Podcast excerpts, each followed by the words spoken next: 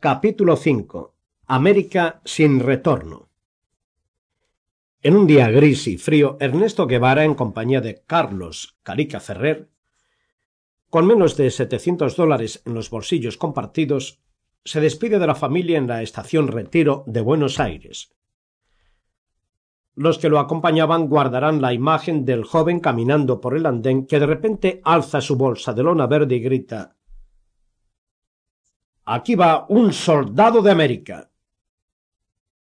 Cinematográficamente el tren comenzó a deslizarse por los rieles y Ernesto, ya sin mirar hacia atrás, se fue acercando hasta pescarse de la agarradera y subir en uno de los vagones para luego desaparecer. Aquel 7 de julio del 53, sus padres piensan que tras hacer un esfuerzo sobrehumano para graduarse, lo ha arrojado todo al demonio.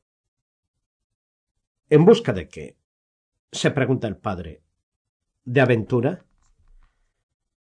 Un soldado de América, vale, pero ¿de cuál de todas las guerras que se libran en el continente? Calica Ferrer, su amigo de la infancia, parece reunir las condiciones indispensables que el doctor Guevara le pide a un acompañante. Ricardo Rojo, al que conocerá posteriormente a lo largo del periplo, la reseña. El compañero de viaje debía estar dispuesto a caminar incesantemente, a despreciar cualquier preocupación por la forma de vestir y a soportar sin angustias la absoluta inexistencia del dinero. Serán tres mil kilómetros de aburrida y árida pampa, ni siquiera en una ruta directa a La Paz, Bolivia, y viajarán en segunda con indios que vienen de los centrales cañeros de Yuyuy.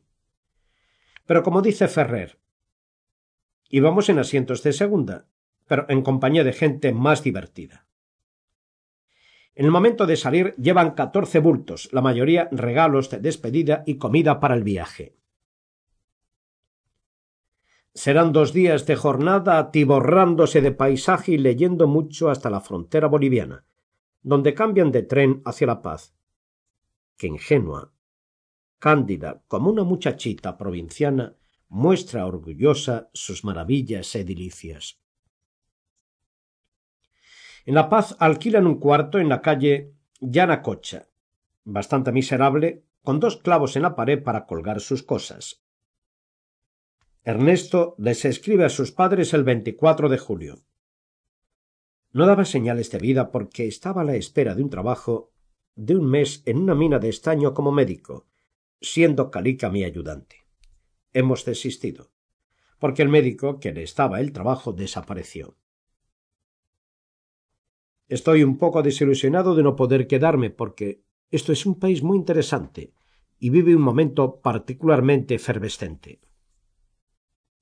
El 2 de agosto se produce la reforma agraria y se anuncian batidas y bochinches en todo el país. Todos los días se escuchan tiros y hay heridos y muertos por armas de fuego. El gobierno muestra casi total inoperancia para detener o aun encauzar a las masas campesinas y mineras, pero éstas responden en cierta medida y no hay duda que en una revuelta armada de la falange, el partido opositor, estos estarán del lado del MNR. No es fácil, incluso para el perspicaz médico argentino, a pesar de su curiosidad constante y sus habilidades de observador casi profesional, definir a la revolución boliviana. A veces la percibe como una revolución fallida en la que la corrupción de los dirigentes los acabará arrojando a los brazos del imperialismo. Otras veces no puede dejar de respetar los tremendos combates de los mineros, los enfrentamientos que causaron dos mil bajas. Se ha luchado sin asco, le dirá en una carta a su eterna confidente Tita Infante. Simpatiza con la reforma agraria, pero no ve quién pueda llevarla hasta el final. En una caracterización del MNR, el partido triunfante distingue tres alas. Una ala derecha, entreguista y conciliadora, representada por Siles Suazo, un centro que está escurriéndose hacia la derecha, encabezado por Paz Estensoro, y la izquierda encabezada por Lechín, el dirigente de los mineros, Personalmente es un advenedizo, mujeriego y parrandero. piensa que la revolución puede resistir los embates externos, pero quebrará internamente a causa de sus disidencias. Lo que no sabe es que, al paso de los años, se reencontrará con esos tres personajes en condiciones absolutamente diferentes. Mientras tanto, el vagabundeo no se limita a la paz, sino que recorre el interior del país. En casa de un argentino rico en La Paz conoce al abogado Ricardo Rojo, exiliado político del peronismo. Rojo dirá del joven doctor. No me impresionó de ningún modo especial la primera vez que lo vi. Hablaba poco. Prefería escuchar la conversación de los demás y de pronto, con una tranquilizadora sonrisa, descargaba sobre el interlocutor una frase aplastante. Ernesto observa, contempla el espectáculo social. Desde los animados cafés de la avenida 16 de Julio hasta el mercado Camacho, donde gozaba las frutas tropicales, para terminar estacionándose en el bar del Sucre Palace Hotel, donde entraba luciendo su desarrapada presencia. Desde ahí contemplaba los movimientos de una ciudad invadida por obreros y campesinos. Las manifestaciones.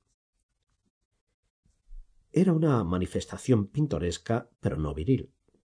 El paso cansino y la falta de entusiasmo de todos le quitaba fuerza y vitalidad. Faltaban los rostros enérgicos de los mineros, decían los conocedores. Rojo registra. Guevara podía vivir en los lugares más siniestros y conservar al mismo tiempo un humor que se canalizaba hacia el sarcasmo y la ironía. Con Rojo visita al ministro de Asuntos Agrarios. En la entrada contempla cómo los campesinos son desinfectados con DDT utilizando un pulverizador. Nuflo Chávez, de la izquierda del MNR, les ofrece explicaciones racionales sobre la humillación que reciben los que lo visitan. Rojo y Ernesto salen descontentos. Partidos sin cuadros, vacío burocrático, dirigentes que se divierten en cabarets, mientras el pueblo hace guardias armadas. Una vez los detienen en un retén campesino y cuando les preguntan de dónde vienen, Ernesto dice que de llenarnos y luego añade pues estábamos vacíos. Pero estar lleno no es lo habitual. Rojo cuenta. Podía pasarse tres días sin alimentarse y también permanecer junto a una mesa surtida diez horas. Comía salvajemente cantidades difíciles de medir. Se tomaba todo el tiempo que podía y disfrutaba con una sensualidad inocultable. Luego pasaba un periodo ascético que nunca elegía, por supuesto, sino que se le presentaba como resultado de su falta de dinero. Calica Ferrer lo confirma. Cuando no tenía asma, era capaz de engullir cualquier cantidad de comida, y entonces se convertía en un troglodita. Ernesto era como los camellos, llevaba la reserva puesta. En una ocasión Calica le pide plata al tesorero del fondo común para bañarse y Ernesto muy serio le dice que eso es superfluo. Primero la comida, luego la limpieza. Calica insiste y Guevara le dice que se va a perder el desayuno por andarse bañando. Horas más tarde, Ferrer, bañado y repeinado, contempla a Ernesto tomando café con leche y galletas, y así durante un rato hasta que el doctor se compadece de su amigo y lo invita. En los primeros días de agosto deciden continuar viaje. Ernesto confesará en una carta que estaba esperando el golpe de derechas y el contragolpe de la revolución que podría radicalizarla y empujarla a cambios más profundos, pero esto no se produce. En su ruta de salida de Bolivia retorna a sus viejas pasiones arqueológicas, visita las ruinas de Tihuanaco y más tarde la Isla del Sol en el lago Titicaca. Le escribe a su madre se cumplió uno de mis más caros anhelos de explorador. Encontré en un cementerio indígena una estatuita de mujer del tamaño de un dedo meñique. Salen de Bolivia hacia Perú en la parte trasera de un camión de carga rodeados de indígenas, animales y bultos. Rojo registra. Entramos en un mundo hostil y quedamos prisioneros de un mundo de bultos y de personas que parecían bultos. Silencio, barquiznazos y silencio. descubrimos que era inútil ensayar la simpatía de que nos sentíamos capaces con aquellos ojos escrutadores, metálicos, con aquellos labios que se cerraban imperiosamente y ni respondían a nuestras preguntas. El 17 de agosto cruzan la frontera peruana por Y son detenidos por los aduaneros que les revisan los libros y la propaganda agrarista boliviana. ¿Son agitadores? Difícilmente. No hablamos una palabra de aymara o quechua, dirá Ernesto. Aun así me requisaron un libro boliviano diciendo que era rojo. No hubo manera de convencerlos de que se trataba de publicaciones científicas. El 21 de agosto de vuelta a la arqueología. En Cuzco toma fotos con un fotógrafo alemán, luego las usaría para ilustrar un artículo que habría de escribir con materiales de su primer viaje a Machu Picchu. El enigma de piedra. No sé cuántas veces más podré admirarlo. Pero esas moles grises, esos picachos morados y de colores sobre los que resalta el claro de las ruinas grises, es uno de los espectáculos más maravillosos que pueda yo imaginar. Los intereses arqueológicos de Ernesto son demasiado para Rojo, quien se separa del grupo y parte para Lima. Guevara insaciable visita ruinas y se maravilla. A Tite Infante le escribe que no deje de visitar alguna vez Cuzco, que no se va a arrepentir, y a su madre. Me di el gran gustazo por segunda vez. A sus viejas compañeras de laboratorio en Buenos Aires. Pobres infelices, vegetad en paz, morid bellamente saturadas de hastío o avanzada edad. Yo aquí gasto tranquilamente la divisa tan honradamente ganada reporta la diferencia de viajar con Granado y con Calica uno se tiraba en el pasto a soñar en casarse con princesas incas, el otro se queja de la mierda que pisa en el suelo en todas las calles. No huele esa impalpable materia evocativa que forma Cuzco, sino el olor a guiso y a bosta. En Machu Picchu de nuevo escribe emocionado. Ciudadanos de Sudamérica, reconquistad el pasado. En su artículo reseñará que un estadounidense dejó en el hotel un recado. Soy afortunado de encontrar un lugar sin propaganda de Coca-Cola y protestará por los saqueos de los grandes museos. En Lima, sin los fantasmas arqueológicos rondándole por la cabeza, observa los síntomas de descomposición política que genera la dictadura militar de Odría, represiva y ensangrentada, en una carta posterior describe el clima político como asfixiante y al gobierno como impopular sostenido por las bayonetas. Los planes no están claros. A Tita le dice De mi vida futura sé poco en cuanto a rumbos y menos en cuanto a tiempos. Visita de nuevo a su amiga Zoraida Boluarte y al doctor Hugo Peche. El 26 de septiembre se reanuda el movimiento perpetuo y viajan a Huasquilles en Ecuador. De ahí a Puerto Bolívar y de ahí a Guayaquil, donde encuentran nuevamente a Rojo, quien cuenta que Ernesto les ganó una apuesta diciendo que el calzoncillo que traía se paraba solo, que tenían tanta tierra solidificada de los caminos que lo haría. Se lo quita, lo pone en el suelo y así es. Ante la mirada sorprendida de sus amigos, se mantiene parada una cosa de color indescifrable. En Guayaquil se relacionan con tres estudiantes argentinos de la Universidad de La Plata, uno de ellos Gualo García. Muy escasos de plata, viven en una pensión miserable con dos camastros que se turnan.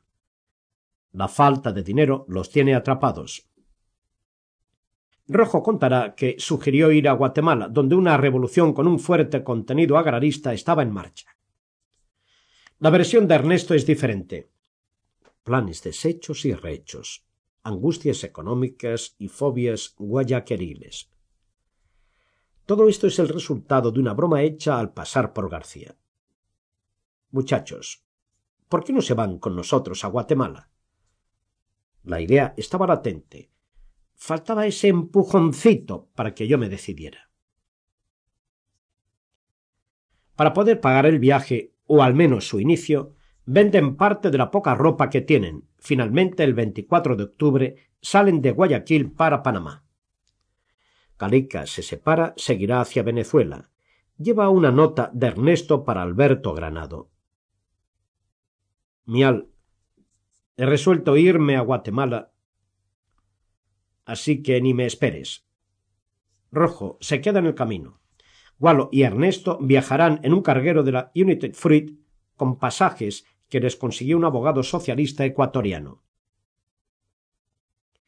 En Panamá viven gracias a la generosidad de un dirigente estudiantil, Rómulo Escobar, quien los invita a su casa porque no tienen para pagar la pensión.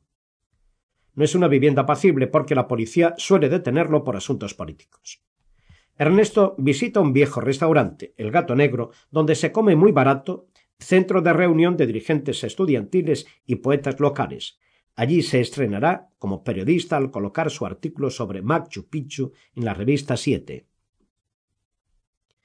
Finalmente les consiguen un transporte que los lleve a Costa Rica, pero Ernesto, que respeta más que nada sus manías y a quien nunca le han angustiado ni las penurias ni las prisas, dice que no se irá de Panamá sin antes ver a la reina de Inglaterra, quien va a pasar por allá en una visita oficial. Al inicio de diciembre llegan a Costa Rica, atrás se quedará la maleta de los libros que tantos problemas les ha causado en varias fronteras. Escobar será el encargado de preservarla y así lo hará durante años. Su primer mensaje desde San José irá destinado a la tía Beatriz en Buenos Aires, y con el tono de cortador de cabezas que utiliza a veces para asustar a sus parientes más conservadores, le cuenta que tuvo oportunidad de pasar por los dominios de la Unity Fruit, convenciéndome una vez más de lo terribles que son estos pulpos capitalistas. He jurado ante una estampa del viejo y llorado camarada Stalin no descansar hasta ver aniquilados estos pulpos. En San José, en el café del Soda Palas, conecta con un grupo de exiliados cubanos que acaban de enfrentarse a la dictadura de Batista, asaltando el gran cuartel militar de Moncada. Cuando habla con Carixto García o Severino Rosell, Parece escéptico de lo que le narran, la historia de Fidel Castro, el joven abogado que reúne con un discurso moral a lo mejor de la juventud y con pocas armas. Mejor. Cuénteme una de vaqueros. En Costa Rica conoce a dos ilustres exiliados políticos, el venezolano Rómulo Betancourt y el dominicano Juan Bosch. Rómulo lo decepciona un político con algunas firmes ideas en la cabeza y el resto ondeante y torcible para el lado de las mayores ventajas. Boch le gusta, así como Mora Valverde, el dirigente sindical comunista costarricense, un hombre pausado, tranquilo. Finalmente, en ruta hacia Guatemala, después de la salida de San José, nos fuimos a dedo hasta donde el camino lo permitió. Desde allí caminamos unos cincuenta kilómetros hasta la frontera nicaragüense, ya que la ruta panamericana es una bella ilusión por estos parajes. Tiene el talón del pie lastimado a causa de un previo accidente donde se vio envuelto en la volcadura de un camión cuando viajaba con Gualo. De modo que lo pasé bastante mal pero luego de vadear un río como diez veces y empaparnos por la lluvia que caía constantemente, llegamos a la frontera. Será la parte más dura de todo el viaje. Aquí se acumulan las penurias, el tiempo muerto bajo la lluvia en el borde de la carretera, esperando quien los lleve, el hambre. En Nicaragua una curandera le arregla el talón. Yo no lo curo ni por equivocación. Y cuando esperan en la carretera a alguien que los quiera llevar hasta Honduras, se aparece Rojo en un cochazo con los hermanos, va a ver allí a Allende. Sorpresa grata. En el coche viajan hasta Managua, donde Ernesto encuentra un telegrama de su padre ofreciéndole plata, lo que le causa un gran disgusto. Creo que ya tendrían que saber que si me esté muriendo no les voy a pedir guita, siguen el viaje hacia Guatemala, donde los hermanos piensan vender el auto, pero la plata se les acaba y van rematando el coche por partes. El gato, linternas, lo que cae. Si llegan a Guatemala, llegarán con los restos.